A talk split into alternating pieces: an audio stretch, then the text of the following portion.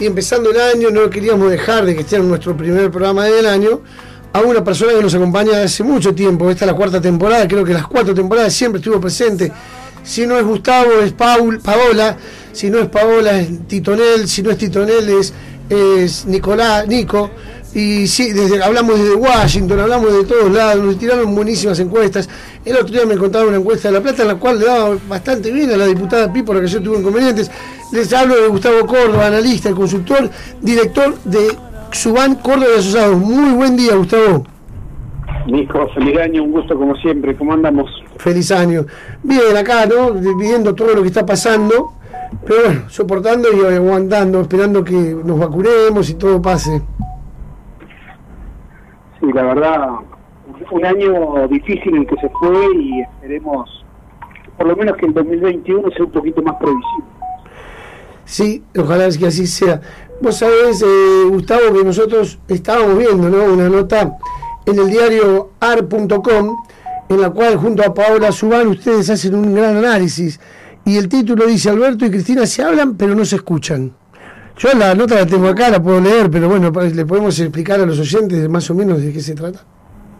No, básicamente como una síntesis del funcionamiento de un gobierno que termina mejor de lo que todo el mundo pensaba, ¿no? Porque el triunfo del aborto en el Congreso, más el tema de las vacunas, el, inicio del proceso de vacunación, le dieron al gobierno un, cierre digo, bastante interesante, ¿no? Y en, el mismo momento vimos las dificultades de la oposición para perturbar, digamos, estos triunfos del gobierno. Pero esa tesis de que se hablan pero no se escuchan tiene que ver con el funcionamiento, ¿no? Con lo poco virtuoso que ha sido el funcionamiento del gobierno de coalición del Frente de Todos desde el inicio hasta hoy, atravesado por la pandemia. Es como que eh, en distintos momentos eh, intercambiaron opiniones. Pero fíjate que es como que no se entiende por qué no pueden encontrar un funcionamiento que sea coherente, que sea virtuoso, que, digamos, que sea fluido, porque indudablemente uno de los temas más grandes que hay es en una coalición, ¿no? Eh, son las distintas interpretaciones de la realidad y es muy es muy correcto que eso sea así, pero después debe ser plasmado también con una manera o con una matriz de, de gestionar lo público del gobierno donde esos intereses se encuentren cabida de manera armoniosa. Entonces ahí es donde nosotros vemos que se hablan mucho, poco, o se escriben muchas cartas, pero en realidad no se están escuchando entre sí, porque de verdad el gobierno de todos ha tenido altos y bajos, ha tenido buenos momentos, otros no tan buenos, pero en el fondo a mí me queda esa sensación de un gobierno que todavía puede evolucionar a mejores formas, ¿no? Totalmente. Y para hablar un poquito de lo que pasó en el año, que nosotros vemos también un estudio que realizaron en dos partes de Subán y Córdoba. Eh, contanos también un poquito cuáles son los principales problemas, qué es lo que la gente dice en ese análisis que vos haces siempre. No, se nota mucho, Nico, la, la, ciclotimia ¿no? de la sociedad argentina al, ritmo de la grieta, por otro lado, ¿no? Claro. Porque hoy los que son eh, críticos de la, de la vacuna, por ejemplo, el proceso de vacunación, son los mismos que están pidiendo hoy restricciones. Y al comienzo eran anti, anti negadores, digamos, de la situación de pandemia que vivía el mundo, negadores de que esa situación también había complicado el país. Entonces, fíjate vos qué interesante, ¿no? Grandes sectores de la oposición están dominados por esta postura, tenés por otro lado un gobierno que no, no encuentra un funcionamiento virtuoso, y en el medio tenés las altas expectativas de una sociedad argentina agrietada que no encuentra, digamos, un punto o un parámetro desde el cual entender lo que está pasando. Porque, a ver, yo recuerdo que hicimos nosotros en el mes de mayo una encuesta en la, cual planteamos, los argentinos decimos que cumplimos la cuarentena, pero en realidad no la cumplimos, y tuvo una aceptación del 80%. Es decir, nosotros somos formales de la boca de la boca para afuera, pero a la hora de la realidad, a la hora de la verdad, no, no lo somos. Y ahí está una de las claves, que el, sistema o el dispositivo, digamos, que se montó desde, desde el inicio de la cuarentena hasta el día de hoy, ha funcionado tan mal que hoy el gobierno, ante la eventualidad de volver a una situación de cuarentena estricta, es prácticamente impensable o imposible porque ya no tiene credibilidad la palabra del gobierno en ese aspecto, ¿no? Entonces ahí es donde vemos este problema llevado a un punto extremo, ¿no? Porque la, la verdad que la cuestión sanitaria sigue siendo central, sigue siendo prioritaria, y pareciera que, y esto te lo digo eh, posiblemente me equivoque, pero la mayoría de los argentinos creyendo que hay, hay vacuna en el país, como que bajamos los brazos y hacemos de cuenta con que el coronavirus no existe, ¿no? Lo, vemos en todos lados, lo vemos en las grandes cantidades de personas que se juntan a festejar de año, eh, o cualquier tipo de eventos, en la calle o en lugares turísticos. es realmente increíble eh, la poca aprehensión a cuidarnos que tenemos en este momento. Oh, José López, buen día, Gustavo. Hola, José. ¿Cómo te va? Una consulta, esta falta de credibilidad que vos planteás existe hacia el gobierno, no es solamente en cuestiones sanitarias, es algo que se viene dando no de ahora, ya de hace un tiempo y, en cualquier medida que se tome. Pero hay, hay distintos grados. Yo creo que en esto la falta de profesionalismo en la comunicación y la falta de una buena política ha conspirado contra este resultado, ¿no? Porque no es lo mismo hablar sobre, por ejemplo, el mecanismo de la baja de retenciones de determinados productos, que dicho sea paso se tomó un 31 de diciembre y sin que nadie supiese nada, ¿no? el dispositivo comunicacional. Pero en el tema de la, de la comunicación de riesgo, eh, esta debe ser trabajada con el objetivo de modificar los hábitos de conducta de una sociedad determinada. Y si nos atenemos a los resultados, fue un desastre. no hubo ninguna modificación de los hábitos de la sociedad argentina, al contrario. Digo, seguimos con los mismos hábitos que teníamos pre-pandemia. Entonces, esa falta de efectividad se debe básicamente a que el gobierno no tiene hoy, o la sociedad argentina no tiene, ¿no? porque la dirigencia entera proviene de la sociedad, no tiene idea de cómo gestionar este proceso. Y si lo tiene, no, no lo hace extendido en el tiempo, lo hace de ratos. Y eso eh, digo, no es como un motor de ladera ¿viste? de las viejas que andaba un rato y después se paraba, ¿no? No, no funciona así. la comunicación de riesgo requiere primero un examen o un diagnóstico de, de las vulnerabilidades reales de una sociedad. Después, tener recursos humanos formados en el Estado que te permitan mantener con mucha coherencia un discurso de riesgo para que la gente entienda lo que tiene que hacer. Y en este caso a mí me parece que no se ha logrado. Ojo, no se logró no solamente en la Argentina, ¿no? Sí, sí, sí, un problema global, digamos. desarrollados que el nuestro eh, han tenido exactamente el mismo problema. Y aquí me parece que vale la pena intentar o entender la importancia de los aprendizajes, porque lo que tampoco estamos viendo es que de los nueve meses que hemos estado en cuarentena hayamos aprendido algo, hayamos extraído alguna lección. Porque aún con el proceso de vacunación en marcha, aún con que nos pongamos la primera dosis o incluso la segunda, Digo, hay un montón de cuestiones que han llegado para quedarse. No es que de pronto con la vacuna vamos a eliminar estos estos nueve meses de cuarentena y volvemos a nuestra vida anterior, ¿no? Esa es mi preocupación hoy y creo que no es comparable con ningún otro proceso, digamos, o ninguna otra medida del gobierno, porque en esta cuestión, en la cuestión sanitaria, eh, han intervenido, o sea, la política la ha usado la cuestión sanitaria para meterla en la grieta y darle que va, es un tema más. Seguro.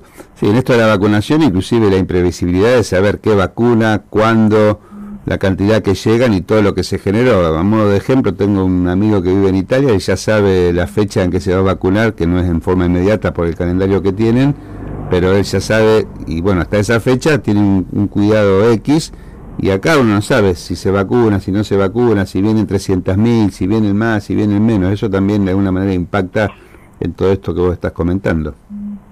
Y además, a ver, algo que pocas veces se había visto de una manera tan atroz, que son los intereses de las empresas eh, dueñas de las vacunas, haciendo lobby en los medios de comunicación, a ver, discutiendo cuál vacuna era mejor, cuál tenía problemas, cuál tenía mala reputación, cuando en realidad, a ver, las vacunas que le hemos puesto a lo largo de nuestra vida o le hemos puesto colocar a nuestros hijos, ¿no? Eh, en algún momento preguntamos el origen de la vacuna. Era la vacuna. Sí, era la vacuna. Acá, digamos, se ha suscitado una discusión de la cual son responsables los principales medios, que, digo, me parece que como una fuente de financiamiento para su funcionamiento habitual, han cobrado para hacer lobby a favor de estas empresas. ahí tenemos una gran parte, digamos, de, de este problema. El gobierno también tiene responsabilidad porque no supo comandar la discusión de estos temas y generar agenda. En esto a ver, eh, por eso señalo que es interesante que el gobierno haya terminado con alguna fortaleza, porque fue la primera vez desde que el gobierno de Alberto Fernández gobierno, que no le dieron bolilla al manejo de la agenda de la oposición o de los medios opositores. Por primera vez el gobierno manejó su propia agenda. ¿no? Eh, y me parece que esto es interesante, pero no lo pudo hacer con el tema vacunas, no lo pudo hacer con el tema, digamos, la discusión previa a la llegada de las vacunas al país. ¿no? Esto está bueno marcarlo porque de alguna manera muestra una de cal y una de arena del gobierno también. Eh, Gustavo, en uno de los, en el estudio que vos realizaste este último, hay una respuesta que dio de las preguntas que, ustedes hacían. La opinión pública argentina en general no se siente incluida en el mensaje del gobierno argentino. Vos venías hablando de esto. Y es muy fuerte la cantidad de gente que, por lo que veo en los datos, eh, contanos un poquito a la audiencia, ¿cómo es esto? Básicamente porque no se percibe la importancia de comunicarle al que no me votó. Entonces me manejo solamente que me votó y, lo doy para adelante. Esto, ¿sabes qué implica, Nico? Que hay una muy poco trabajo profesional que, que intervenga en cómo transformamos lo que le decimos al que nos votó y se lo decimos en las palabras que lo pueda entender al que no nos votó es, a ver, no le podemos decir a todos la misma frase de la misma manera con el mismo contenido, porque es un error, porque no es no es lo adecuado, no es lo que se habla, no es lo que se dice hoy en términos profesionales en una comunicación gubernamental. Si vos entendés que el principal objeto de la comunicación gubernamental es la generación de los consensos, consensos entre los que te votaron no es consenso, ¿no? Justamente consenso es ampliar, ir más allá de lo que te votó, para tratar de incorporar a la generación de esa eh, opinión de apoyo a una idea, digamos, a, sectores que no te hayan votado. Y yo no veo, no veo y no he visto un esfuerzo sistemático, coherente y permanente del gobierno de ir más allá de su propia masa de votantes. Y eso es lo que venimos reflejando. Lo medimos el mes pasado, lo medimos también hace tres meses atrás, lo venimos viendo prácticamente desde el inicio, ¿no? Como que el gobierno no ha, no ha tomado todavía en serio esta idea de lo que representa el consenso para un gobierno democrático en un contexto de crisis como el que estamos hoy. Es absolutamente crítico, crítico de todo, de, todos los niveles, que el gobierno entienda esto y empiece a hablarle a la sociedad argentina entera, no solamente a los que lo votaron, porque, a ver, eh, el gobierno de Macri, si nosotros hoy hiciésemos una medición y preguntásemos quién es el, el gran responsable de la situación económica actual, y se debe haber diluido por la propia impericia del gobierno eh, el rol que tuvo Macri en, el, impacto económico de la pandemia, ¿no? Entonces, eso es lo preocupante, que el gobierno no entienda que tiene que comunicar, que tiene que transmitir, que tiene que consensuar, pero fundamentalmente con los que no lo votaron.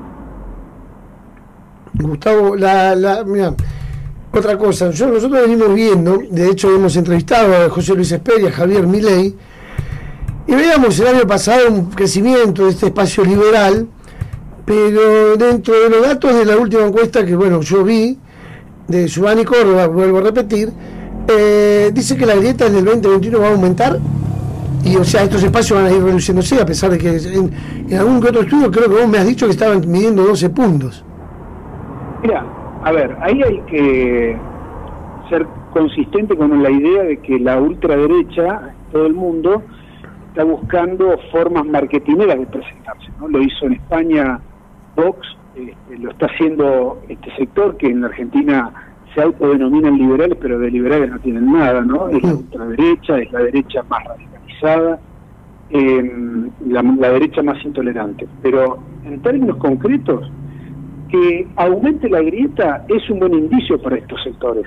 Te voy a decir por qué porque en el fondo hubo un momento en la historia electoral argentina de reciente que los argentinos que estaban dispuestos a votar a, a como presidente por efecto de la polarización extrema que se vio en el, eh, inmerso el proceso electoral argentino, terminaron votando, sacrificando su voto a Esper y dándoselo a Mauricio Macri. Esto es un hecho que estamos viendo que posiblemente por imperio de esa mala praxis de Macri con la economía, al ser también Milei y estar economistas, al tener un discurso tan anti todo, antipolítica, más, más consolidado que el que tuvo Mauricio Macri, eh, es probable que estos sectores tengan una reválida en términos electorales, ¿no? Y lo estamos viendo fundamentalmente en provincia de Buenos Aires, lo estamos viendo en Capital Federal, en algunas provincias como Córdoba, en donde los promedios de esa fuerza comparados con la última elección eh, presidencial lo duplican o lo triplican, depende del caso. Entonces, yo no lo tomaría tan a la ligera, no sé hasta dónde puede llegar, ¿no? pero no creo que sea un fenómeno pasajero. ¿sí? Estoy que esa fuerza posiblemente tenga un crecimiento y obviamente no le van a sacar votos al frente de todos y sí se lo van a sacar a, Cambiemos. Ajá. Y Gustavo, eh, si hoy hubiese elecciones, va a haber dentro de poco elecciones legislativas, pero volviendo un poquito el tiempo atrás, eh, con los mismos candidatos, ¿cómo sería el escenario? Yo lo veo con los datos, ¿no? Por eso quiero que la gente lo escuche también. Los datos de tus encuestas, ¿no? Justamente por eso hablábamos del crecimiento de expert, ¿no? Eh, claro. Nosotros tenemos, tiramos la misma hipótesis con el mismo escenario, y el gobierno sacaría, Alberto Fernández sacaría 41, 42 puntos, Mauricio Macri 25, eh, expert cerca de 11 puntos y La Baña 10 puntos. Ese sería, fíjate que la, única modificación más o menos, más allá de los porcentajes que no son tan iguales a lo que se sacó en la elección del año pasado, del año pasado, perdón, eh, es el crecimiento de expert. Lo que sí, déjame decirte que la elección legislativa que tenemos este año va a presentar características que a lo mejor le van a quitar un poco de, impacto, porque evidentemente esta elección, fíjate qué interesante que es este dato, Cambiemos o Juntos por el Cambio tiene que defender la mejor elección que hizo en los últimos tiempos, que fue la del 2017. Ellos eh, iban por renovar 90 bancas, terminaron sacando 116, es decir, 26 bancas más de las que pusieron en juego hace cuatro años. En cambio, en esta elección eh, es muy poco probable que ellos logren repetir esa, ese número de 116 bancas. En el mejor de los casos podemos hablar que pueden estar entre 90 y 95 bancas. Eh, eso va a ser una pérdida considerable para la principal bancada opositora. Y en el caso del gobierno, lo, que nosotros estamos viendo es que hace cuatro años el peronismo que iba junto, digamos, va unido en el frente de todos, eh, concurrió a esa elección dividido en tres frentes, ¿no? No sé si ustedes se acuerdan, pero Unidad Ciudadana que obtuvo 21 puntos, el PJ Nacional que obtuvo 14 y después el Frente Renovador de Masa que obtuvo 5 puntos. Por Imperio del Don, al ir separados la cosecha fue menor. Ahora, si esa fuerza logra repetir esos casi 40 puntos, que yo creo que los va a repetir e incluso puede sacar un poco más, eh, va a tener una enorme eh, cantidad de diputados que le van a garantizar, y este es el dato, le van a garantizar a Alberto Fernández gobernabilidad en el Congreso, porque la, mayoría de senadores no la va a perder, a pesar de que va a perder un par de senadores, pero fundamentalmente en diputados va a tener mayoría propia este, a partir de esta elección. Así que yo te diría, en términos electorales no va a haber demasiadas sorpresas, eventualmente va a restar ver si el gobierno va a lograr o no alianzas con los gobernadores que no están tan cerca de su radar y eh, veremos eventualmente el crecimiento de esta derecha o ultraderecha argentina.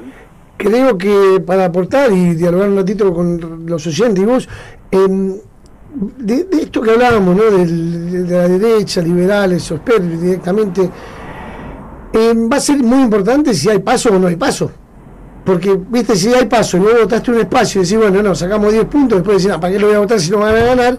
Y ahí es donde empieza otra vez a profundizarse la grieta. Sí, en, principio, es, así como planteas, y además no es lo mismo con recuperación económica o sin recuperación económica, como hablar de rebote económico y no de recuperación. Digo, un contexto con paso y con recuperación económica es uno, y sin esas cuestiones también es otro otro escenario. Pero yo creo que en el fondo eh, las pasos son muy difíciles de sacar. Al menos eh, en el apuro yo te diría como ya hemos entrado en el 2021 y no hubo un avance en ninguna dirección más allá del proyecto presentado en diputados eh, yo creo que si hay alguna modificación no va a incluir la elección de este año. Eso como primera cuestión porque me parece que es es poco serio y creo que la clase dirigente también lo toma así, modificar el régimen electoral en el mismo año donde vos votás. Eso es algo que, para decirlo en criollo, no tiene gollete. Y eh, creo que sí va a haber eh, modificaciones a futuro, ¿no? Para las elecciones, por ejemplo, del 2023. ¿Llegamos con la boleta única, Gustavo? Yo creo que no. No, no, Posiblemente para el 2023 sí. Lo que me parece que lo único que va a salir en este en este momento va a ser el tema de la reelección de los intendentes de la provincia de Buenos Aires. Creo que es un tema que... O sea que van a poder ser reelectos los que ya tienen dos, dos periodos. Exactamente, creo que básicamente ahí hay un tema de la presión más importante la están ejerciendo en este momento los intendentes de Juntos por el Cambio, ¿no? Fundamentalmente el de La Plata. Sí, justamente, sí. De, de Carolina Píparo recién es un, dato no menor, porque ella era una de las posibles candidatas a, relevarlo, ¿no? En el 2023 y creo que a partir de este episodio de ayer deberíamos sacarla de esa lista. Sí, sí, yo lo veía en tu encuesta, lo bien que estaba midiendo dentro de todo, bastante buena imagen bastante, no del todo, pero sí, muy buena. La verdad, justo recién hablábamos con el diputado Guillermo Judero el tema de Píparo, y sí, sí, la verdad que creo que esto la deja fuera, creo que hasta me parece, ella tiene que renovar su banca el año que viene. Me parece que este episodio, no, perdón, este año, no, o sea, ya estamos. Me parece que este episodio la pone en riesgo hasta en eso, ¿no? Es, muy, es un tema, a ver, no, no tenemos demasiados elementos, pero es muy confuso y de verdad cada vez que el poder político trata de meterse en una cuestión de estas para tapar o, mejorar la situación relativa de alguien que está en política, bueno, las sospechas son inevitables. ¿no? Ojalá que este tema se trabaje con transparencia, que la policía, los que intervienen en este tema, este, puedan dilucidarlo, ¿no? Por el bien de todos, porque evidentemente no, no le hace bien a nadie, mucho menos a Carolina Píparo, la opacidad de, este procedimiento, ¿no? De, no saber realmente qué es lo que pasó el día de, Año Nuevo. Sí, así es. Así que bueno, eh, una vez más, gracias por atendernos, Gustavo, a vos y a todo tu equipo que el año pasado nos han acompañado con los mejores datos, como los que están escuchando ahora nuestros oyentes, con una información, con un análisis muy, muy, la verdad, jugoso, ¿no? Como quien dice. Y bueno, un sábado a la mañana y el primer sábado del año, ¿no? Muchísimas gracias por atendernos. No, en la, en la prueba de salir a correr, así que estamos, me agarraste justo empezando el calentamiento, así que vamos a arrancar bien fuerte este año, Nico, agradecerte a vos también la, prestancia, estar siempre y, siempre difundir y, los programas, digamos, de, análisis hay que hay que bancarlos porque justamente son muy importantes, ¿no? La democracia se fortalece en la misma medida que tenemos mayor cantidad y calidad de información al pueblo. Así que no, el agradecido somos, soy yo y, y nuestro equipo también. Bueno, no, la verdad que muchísimas gracias. Igual te vamos a estar llamando seguramente todo el año este también, a vos y a todo el equipo extraordinario que conducís. Dale, Nico, fuerte abrazo. Un abrazo grande. Bueno, sí, hablábamos con un interesantísimo analista, político, consultor y aparte muy destacado en sus encuestas. Lo pueden también buscar en redes sociales, Gustavo Córdoba o Suban Córdoba de Asociados. Su página es ¿eh? subancórdoba tienen todas las encuestas actualizadas.